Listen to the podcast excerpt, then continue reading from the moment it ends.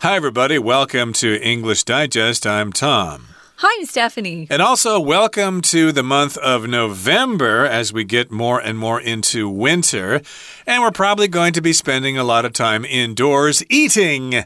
And of course, if you eat a lot of things, you might actually eat some vegetables, which would include eggplant uh, as part of your uh, meals as a dish. And I like eggplant. It's okay. Do you like uh, eggplant? I do. I like the way they make it here in Taiwan.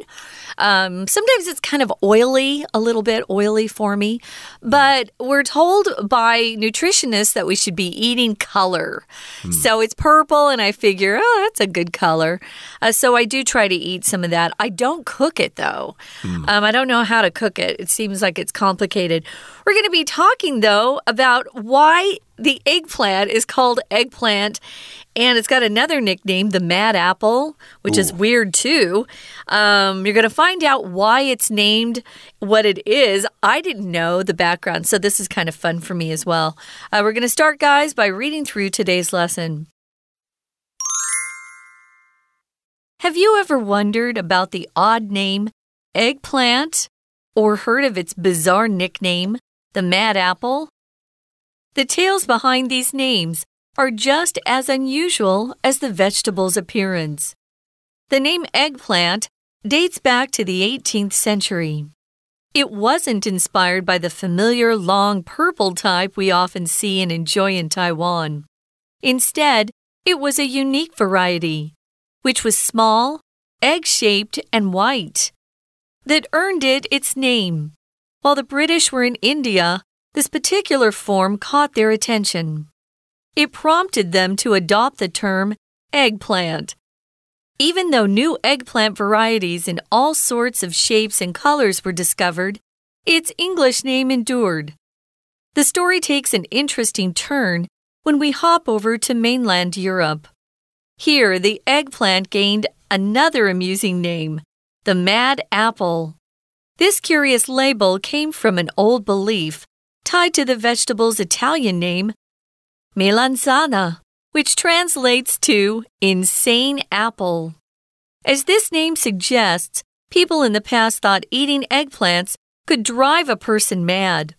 This odd nickname has somehow managed to stick around. Next time you're slicing an eggplant or enjoying a dish with this ingredient, remember the story behind it. After all, each bite is not only a delicious delight, but also a fun taste of history. Okay, let's get to it. Let's discuss the contents of today's lesson. The title is Exploring the Unusual Names of Eggplants. Uh, it's interesting here that we've uh, treated the word eggplant as a countable noun. A lot of times we consider it as a non countable noun, like egg. Do you like to eat eggplant? Right. We're talking more about the actual uh, meat of the plant and not the actual whole plant itself mm -hmm. uh, mm-hmm. because we cut it into smaller pieces, just like we do with watermelon or pizza, things like that. So we'll say eggplant usually, but since we're talking about the different species of eggplant, eggplants, then we're going to add an S to it, just like we do when we talk about like candies and chocolates and uh, things like that. Mm -hmm. So we're going to talk about its weird name. So, have you ever wondered about the odd name eggplant? A plant that looks like an egg? Is that what that means? Or heard of its bizarre, strange nickname, the Mad Apple? That I haven't heard of. That's weird. So if it's odd, it's weird, it's strange, um, you might have a friend who's a little odd. My dad mm. used to say uh, when people were a little different, he'd say, Oh, kind of he's kind of an odd duck. Uh, so I grew up with, you know, odd, odd duck, odd, just weird, a little strange, not your ordinary, uh, something that's a little unique, and it is a weird name. Um, have you ever heard of its nickname, though, the Mad Apple? No, I haven't heard that before. This is new to me, but I have heard eggplant before, and of course, it's got a bizarre or strange or unusual nickname, mm -hmm. and that is the Mad Apple apple, which we'll get to later on. Well, the tales behind these names are just as unusual as the vegetable's appearance. Indeed, if you see eggplants for sale in a market, you'll think that they're kind of strangely shaped. Yeah. Wow, that's a really weird vegetable there. Do I really want to eat that? How do I cook that? How do I cut it? Mm -hmm. And so it is a rather unusual vegetable because of its appearance. Well, the tales behind the names are just as unusual as that appearance, which means that the stories behind these different names are kind of unusual and they're kind of funny, and that's why we're talking about them today. Yeah, most people in America at least have a nickname or two or three or four. I have quite a few. Um, they're cute names that usually your friends call you, uh, your good friends at least. Uh, I know you have one. Tom used to tell me it was something about what was your nickname in school? Uh, well, I had in the, in the mail room. I was called Spider. Oh, there we go. And yeah. then uh, at the other job I had, I was called Bozo because they thought I was kind of a crazy clown or something. Bozo is a famous clown, uh -huh. so they called me Bozo. But uh, yeah, that's some examples of nicknames. Uh, you you probably had nicknames. Mine were too. always yeah, mine were attached to my name. Um, I had a good friend that uh, I went to Europe with, and so we would make up funny names that sounded more Italian or French. Um, and we've always kind of stuck with Stefanici, which was supposed to be more Italian. Um, and then, yeah, my, my cousin called me Stephanie Ann Bucklebum. Uh, Interesting. Yeah, because my last name's Buckley, and Bum is your your your Piku. So we thought that was funny. Anyway, all of us grew up with nicknames. I I think the guys tend to have more nicknames than the girls, uh, just because that's the way guys are. They're kind of funny. So we've got the tales behind these names, and they're just as unusual as the vegetable's appearance. So the tales here, stories behind these names. The name eggplant dates back to the 18th century, that's the 1700s. It wasn't inspired by the familiar long purple type we often see and enjoy in Taiwan. Yeah, that's the only type I've seen in Taiwan is the long purple one mm -hmm. with the green stem. Um, Actually, I think that's the only type I've ever seen in my life. So that's the one we're familiar with. If you're familiar with something, you know it, you can recognize it. You've um, either run into it before or you've known about it for a long time. Uh, so it's very familiar to us here in Taiwan. Yep, uh, we know about it. It's part of our daily lives. And instead, back at the back in the uh, 18th century, in the 1700s, uh, it was a unique variety which was small and egg shaped and white, and that earned it its name. Of course, as you know, different kinds of fruit have different varieties. Mm -hmm. uh, mm-hmm. during the summer here in Taiwan, there are various varieties of mangoes. Uh, there are some that are kind of orange. There's also one that's kind of yellow. Those are different varieties of mangoes. And here, this uh, egg shaped one that was white uh, was a unique or special variety, and hence we have the name. Uh, and if you do see pictures of this original eggplant, you'll think, oh, that's why they call it eggplant. Uh, who knew? Yeah, I didn't know. Um, while the British were in India, uh, this particular form, the one that looked uh, was small and looked like an egg, or at least was shaped like an egg, uh, was the one that caught their attention. To catch somebody's attention just means you're doing something that's interesting, and so they look over. Uh, you can catch someone's eye oh, he caught my eye. Sometimes someone will catch our eye because they're handsome or pretty or something special about them. Uh, remember, it's only one eye. I once had a client who said, Yeah, she caught my eyes. And I'm mm. like, No, you can only catch someone's eye. And don't ever say catch someone's eyeball. That's really weird. Yeah, it's probably uh, kind of confusing because people do have two eyes. Yeah. So why can't I say, uh, hey, you caught my eyes? I know. You caught yeah. my eye. It's weird, but uh, sorry, you have to use the singular there. And yes, we've got the British in India. They came across this variety of eggplant. It caught their attention. Hence, we have the name. Hey, look there, my, my good man. That looks like an egg there. Let's call it an eggplant. Okay. Yeah. I don't know what it would be called in the original language of India there. There are so many different languages there, but in any case, that's where the name came from. And yes, indeed, they adopted the term eggplant And even though new eggplant varieties in all sorts of shapes and colors were discovered, its English name endured. Mm. So that was the original name of this variety that looked like an egg, but there are other kinds that have different shapes and different colors, but they still called them eggplants, including the purple one that we see here in Taiwan. Uh, it is indeed purple, it's long, it doesn't look anything like an egg, but we still call it an eggplant anyway. I did also want to say that while we're talking about the British, I believe their term for eggplant now is aubergine. Yeah. Okay. Although I think if you say eggplant, they'll know what you're talking about. Yeah, aubergine we use in America, but we we use it to talk about the color purple. Mm. So yeah, aubergine is a really beautiful color. Um, and we will use it in America, but I have noticed that on the cooking shows I watch from uh, the UK, they they love aubergine.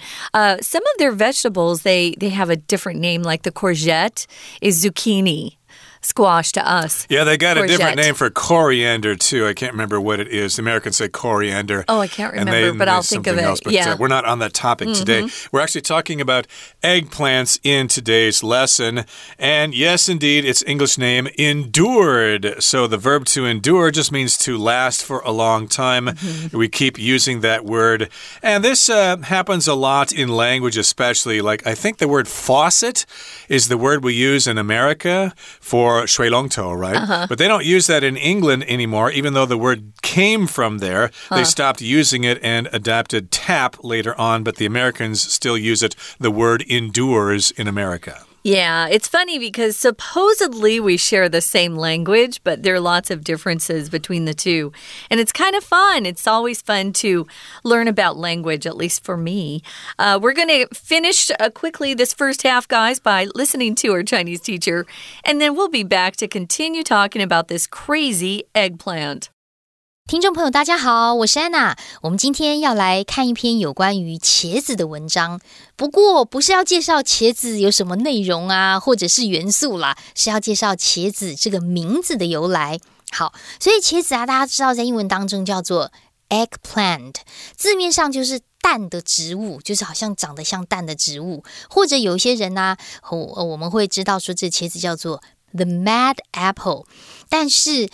你们知道为什么茄子居然会叫长得像蛋的植物吗？当然，其实这个茄子啊，一开始一定不是长得像是我们台湾现在看到这种长长紫色的茄子。好，所以很有趣哦。我们来看一下这个茄子名字的历史。不过我们在一开始的时候看一下，这个文章是设计成为综合测验，也就是刻漏字。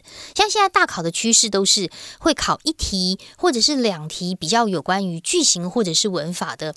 那其他的题目呢，通常都还是会针对上下文的理解，考单字啦，或者是片语，所以我们的词汇量都很重要哦。好，那接下来我们就直接来进入到第二段的地方。第二段的地方啊，他说啊，其实茄子这个名字，第一题什么十八世纪的时候。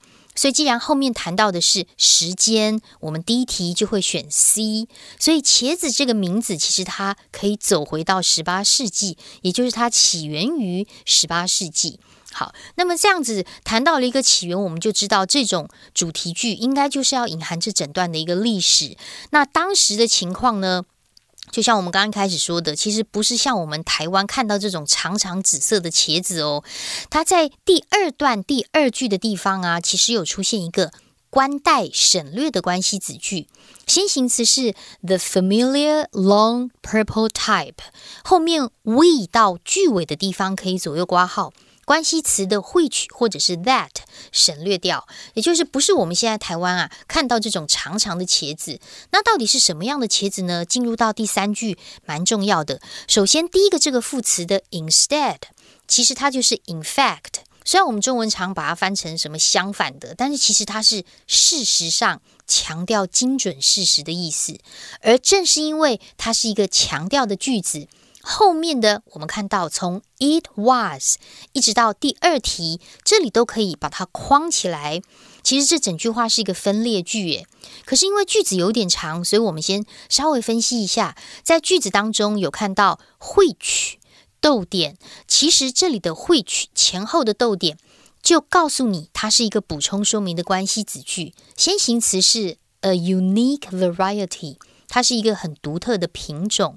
如果你把关系子句这个插入补充说明的关系子句先遮掉的话，句子其实蛮简单的。句子本来应该说的是，就是这种独特的品种，a unique variety。接着后面的动词 earn it its name，为茄子赢得了。所谓的 eggplant 这个名称，换句话说，第二题其实要考的是一个强调句或者是分裂句，也就是在原本完整的句子 a unique variety 一直到最后面的 its name 中间，我们把要强调的这个独特品种放在强调句 it is 跟 was 的中间，让它形成所谓的分裂句。所以第二题它考的是一个比较复杂的句型哦。其实当时啊是英国人在印度的时候，当时英国人在印度，所以第四句这个地方的 while 在这里是 when 的意思。那那个时候呢，那个在印度的英国人呢就发现，诶，这个很特别，他们就注意到，所以才取了这个 eggplant 这个名称。不过，在第二段最后面第六句的地方，我们要把前面的连接词抓出来哦。Even if 或者是 even though，even though，even if 都大概是有那种 although 虽然即使表示让步的意思。所以，即便是后来有很多的新的品种，但是原本取的这个 eggplant 这个名字啊，还是一直留着。We're going to take a quick break. Stay tuned. We'll be right back.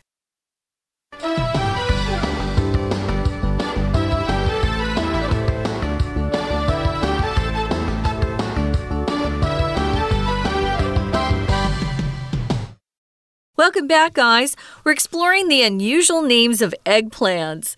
Uh, why is that vegetable that is kind of long and shaped like a, a tube uh, fat tube. Um, and it's a really pretty color. I think the color of the eggplant is beautiful. It's kind of this dark purple color. Mm. Uh, before the break, we mentioned that it's referred to as an aubergine in the UK. That's also what we use for a color word in America, aubergine. It's a beautiful color, dark, dark purple with kind of some uh, blue in it. Anyway, yeah, why do we call this crazy vegetable an eggplant? It it's doesn't look like an egg. It's not made from an egg. Why is it an eggplant?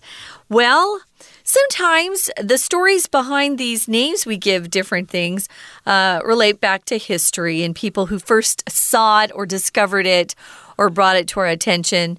A lot of things that we have in our countries didn't originate there, they came from somewhere else.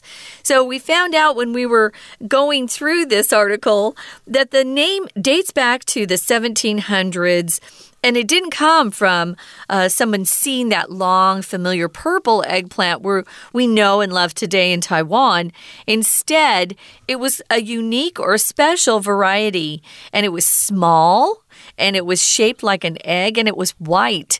If you get on uh, the internet, you can see a picture of them. They don't look very appetizing. Mm. If we say something's not appetizing, it doesn't look very good to eat. It looks bland and blah. Usually, people don't like to eat white food necessarily. Mm. Uh, it looks kind of boring. Well, when the British were in India, they came across this particular white, small shaped uh, vegetable, and they gave it the name. Right. If you look at that uh, particular variety of eggplant, you'll probably think it's not very appetizing. But remember, the British were in India, and as you know, the people in India really knew really know how to cook great food. Oh yeah. So they probably had many different ways to take that white eggplant and make it into really tasty dishes, and the British people loved it, and they took those recipes back to England with them, and so eggplants became a staple in lots of people people's diet, even mm -hmm. though we have different varieties nowadays. Of course, we did mention the purple variety, which is also called aubergine. And of course, we do have the purple kind here in Taiwan. But at the beginning of our article, we were talking about different nicknames for eggplants. What mm -hmm. about this mad apple? Well, it's talked about in the next paragraph here. It says the story takes an interesting turn when we hop over to mainland Europe. Okay, so Europe, of course, is a continent which does include the UK. and uh, Ireland there. But uh, if you're talking about uh, mainland Europe, you're talking about Europe that is not connected to the UK. Because Right. the UK is a bunch of islands. Yeah, it's Italy, France, Germany, Austria. They're all kind of connected together. Uh, you have to go over some water to get to uh, London if you're going over Or there. to underwater if you're going through the channel. or if you're going underwater, uh, which is kind of uh, was a new thing for me when I first went over there. So you have to hop over to mainland Europe uh, to see how this story evolves. So here, the eggplant gained another amusing name. Again, nicknames are usually funny or fun. They're usually not mean. They can be mean if kids in school give them to you.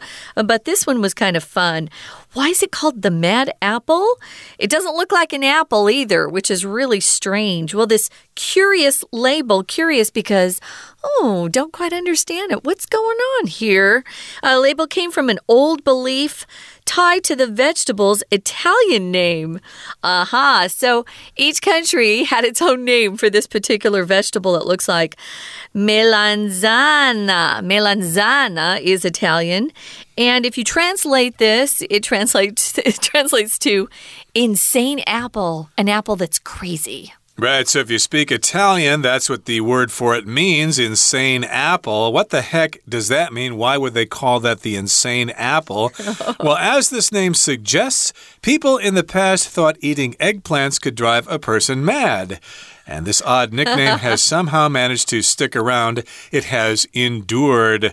So, again, the name suggests that people in the past thought that if you ate eggplants, you would go crazy. Hmm. I think they said something similar about tomatoes when they brought them over from Really? South America. People were really afraid. Oh, that's poisonous. You can't eat those things. What the heck are those? But now, again, nowadays, of course, uh, tomatoes are very prominent in the Italian diet. It's a part of Italian cooking. But at one time, people were afraid of tomatoes, and maybe they were afraid of eggplants as well. Maybe because the British brought them over from India or something, and they thought, oh, anything the British bring back to Europe is bound to have some problems. so they thought, if we eat that, we're going to go crazy. Um, here we're going to uh, focus on our vocabulary word, translate. Um, if you look it up in the dictionary, there are two pronunciations. You can say translate or translate, uh, which is the verb form. They're both acceptable. Uh, most Americans just say translate.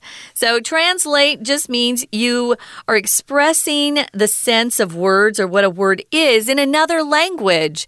Uh, we all know what translate means because right now you're trying to learn English. So, you're having to figure out in your brain or translate what we're saying uh, sometimes into Chinese so you can understand. But here, the Italian name translates to insane apple. Uh, Tom was telling me that uh, this is a word that's similar to apple in Spanish, which he speaks. Uh, yeah, manzana is the word for apple in Spanish, but uh, I don't know what the word for eggplant is in Spanish. I'll look it up after the program. It might be similar. But again, uh, people in the past thought that if you ate eggplants, you would go crazy. You would go bonkers. You'd lose all your marbles. You would be completely off your rocker. You would be not be you would not be dealing with a full deck. So yes, this name somehow managed to stick around. Somehow means uh, it happened even though there were different circumstances. You might think that eventually the Italians would think, "Oh, you don't go crazy if you eat this. Let's uh, call it a different name." But no, they still use the word mad apple. It has stuck around. It has endured. Yeah, we use somehow to talk about uh, something that happens uh, for a reason we don't know why. So it's it's an unknown reason, uh, you could say, or uh, you just don't know what you're going to do. For example, maybe your car broke down, and your friend says, "How are you going to get home?" Well, I'll get home somehow. So, in a way that you don't know yet. I'll get home somehow. Somehow I'm going to get home. So, this odd nickname has somehow, or for some reason, we don't know why, managed to stick around. So, I think one of the things is that it's just kind of fun. Next time you're slicing an eggplant or enjoying a dish with this ingredient, remember the story behind it. If you slice something, you cut it into pieces. We'll often use slice to talk about uh, something big like a pizza. You're going to slice the pizza uh, into, you know, uh, a, piece for each person or a slice of pizza for each person or a pie. We'll slice a pie, we'll slice some bread. Um, here we're going to slice an eggplant. No one eats the whole thing, it's a lot of food.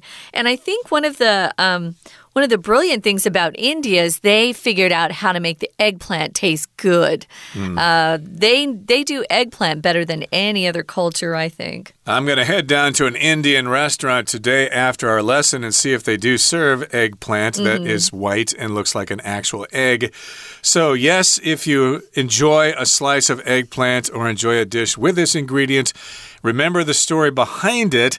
And of course, there are lots of other words for uh, eggplant in different languages. Uh, since we did mention uh, the Spanish word, I, I, did look it up here. It's berenjena, Ooh. which doesn't sound like uh, insane apple, although they may call it insane apple in different languages, maybe in French or Italian or, huh. well, Italian, of course, they do call it insane apple, but maybe in Portuguese because those are Romance languages. They may have right the there. same they may have the same kind of idea about this particular plant, but still, it is quite unusual to me that we still call it eggplant, even though it looks nothing like an egg, but it did look like an egg in the past. And we've actually taught you the French word for eggplant already, and that's the aubergine. Aubergine. I wonder what it's called in Taiwan Hua, Daigi. I wonder how you say eggplant oh, I don't know. in Taiwanese. We'll have to ask our very brilliant recording engineer, Mr. Hong, after the program. I'm sure he's going to know how to say it in Taiwanese. Absolutely. That brings us to the end of our discussion for today. It's time now to listen to our Chinese teacher. 那后来呢？故事就有一个有趣的转折啦。因为后来直接在欧洲大陆这个地方呢，我们发现怎么好，好像这个 eggplant 还有其他另外一个比较特别的名字，就是我们所熟知的 the mad apple。它到底是怎么来的呢？其实，在第三段。第三句的地方，也就是第三题考到这个很奇怪的名字。第三题我们感觉好像要出现名字这样子的一个名词，对不对？Came from an old belief，没有错。只有第三题的这个 D 选项的 label 啊，才有那种取名或者是标签或者是名称的意思。不过在这句话有一个简化的关系子句哦，先行词是 an old belief。后面的 which 或 that 跟 is be 动词省略掉，所以我们可以从 tied 一直到逗点这个地方做一个左右挂号，它是关系子句的简化。那这个所谓的 the mad apple 其实就是源自于这个意大利的名字，它的意思就叫做哦发疯的苹果。好，所以就像名称所说的一样，好像吃了茄子的人啊就会发疯一样。但是呢，接下来我们在第三段最后面第五句这个地方。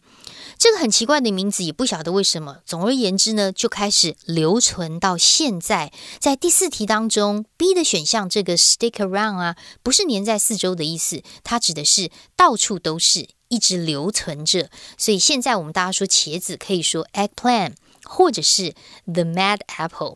好，后面呢，我们看一下最后一段哦。最后一段，请注意一下第一句 next time。Next time，它是连接词片语，因为中文我们会说下次当我们怎么样，感觉好像有一个 when，对不对？但是英文当中的下次当你怎么样，请只要用两个字就好了，叫做 next time，它本身就是连接词片语。不过最后一题我们要稍微看一下哦，因为当你吃茄子的时候，每一口都很好吃，而且每一口啊都好像在品尝历史一般。最后面的第五题其实也是考一个句型。在文艺当中，我们可以去判断，我们要讲的是吃茄子有两个好处，或者是两个有趣的现象，所以答案选 A，not only A but also B。但是你或许觉得 C 好像有点困扰，因为 C 这个选项的 so much 点点点后面的 as，其实跟我们文章第一段第二句，也就是最后面的。